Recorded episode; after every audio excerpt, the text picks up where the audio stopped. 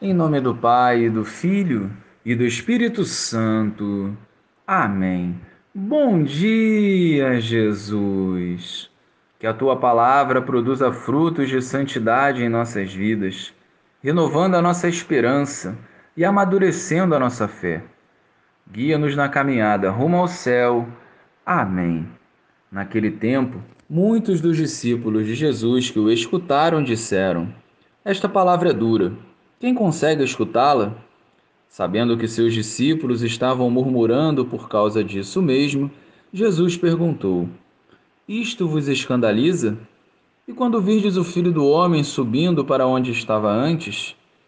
O espírito é que dá vida, a carne não adianta nada.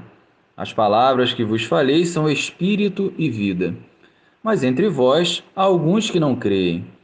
Jesus sabia desde o início quem eram os que não tinham fé e quem havia de entregá-lo. E acrescentou: É por isso que vos disse: ninguém pode vir a mim a não ser que ele seja concedido pelo Pai. A partir daquele momento, muitos discípulos voltaram atrás e não andavam mais com ele. Então Jesus disse aos doze: Vós também vos quereis ir embora? Simão Pedro respondeu: A quem iremos, Senhor? Tu tens palavras de vida eterna nós cremos firmemente e reconhecemos que tu és o Santo de Deus. Louvado seja o nosso Senhor Jesus Cristo, para sempre seja louvado. Muitos seguem Jesus, pautados apenas no discurso de paz, amor e misericórdia.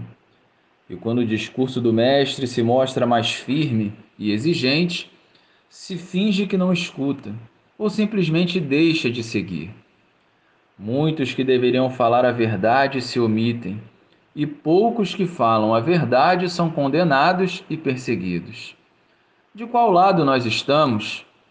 Se as palavras de Jesus nos incomodam a ponto de largá-lo, é sinal que nunca fomos verdadeiros cristãos. Ou escolhemos agradar o mundo ou agradamos o Senhor. Seguir o Mestre em meio aos milagres é atrativo, mas segui-lo no Calvário já se torna difícil. No mundo atual não dá mais para ser meio cristão. Nós precisamos ser santos e fiéis para não sucumbirmos diante de um mundo vazio, egoísta e sem valores. Se preciso for, não neguemos o Calvário, não fujamos das adversidades. Pelo contrário, permaneçamos em comunhão com Jesus ainda que isso custe a nossa vida. Glória ao Pai, ao Filho e ao Espírito Santo, como era no princípio, agora e sempre. Amém.